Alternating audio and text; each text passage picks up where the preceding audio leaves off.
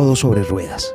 Juan se enamora de una mujer cuyo exnovio es un fisiculturista ya de por sí una bandera roja o naranja oscura por lo menos. El conquistarla lo asume como otro de los duros retos a los que se ha enfrentado en su vida, aunque este incluya el recuerdo de un Adonis y la dureza en unos músculos de exhibición.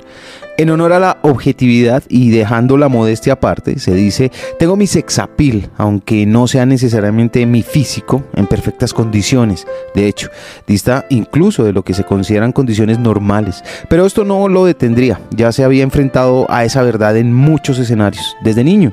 Yo no contrato personas por su condición, yo contrato cerebros, escucharía tiempo después al obtener el preciado cargo de ejecutivo en una prestigiosa empresa de marketing, área en la que tiene un máster.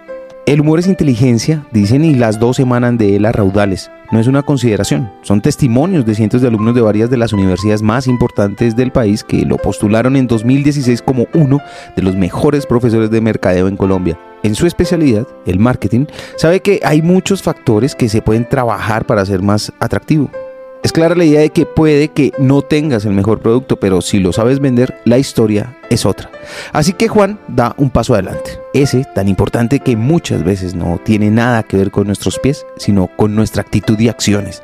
Recordaría las palabras de su mamá, que tanto trasegó por su bienestar, entre hospitales y diagnósticos sobre la enfermedad que inmovilizaba a su hijo desde los 5 o 6 años, la misma por la que le afirmaron en algún momento que él no pasaría de la adolescencia hágale que siempre va a encontrar quien le dé la mano, le dijo. Juan sabe cuál es la mano que desea recibir y pedir en su vida.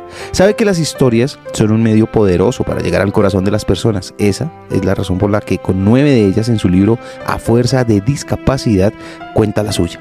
Una de ellas, la de Dora, su esposa hace 14 años, quien tiene un exnovio físico-culturista. Más valen cuatro ruedas rodando que un par de pies esperando se dijo. Lo aprendí en la vida, está en los libros.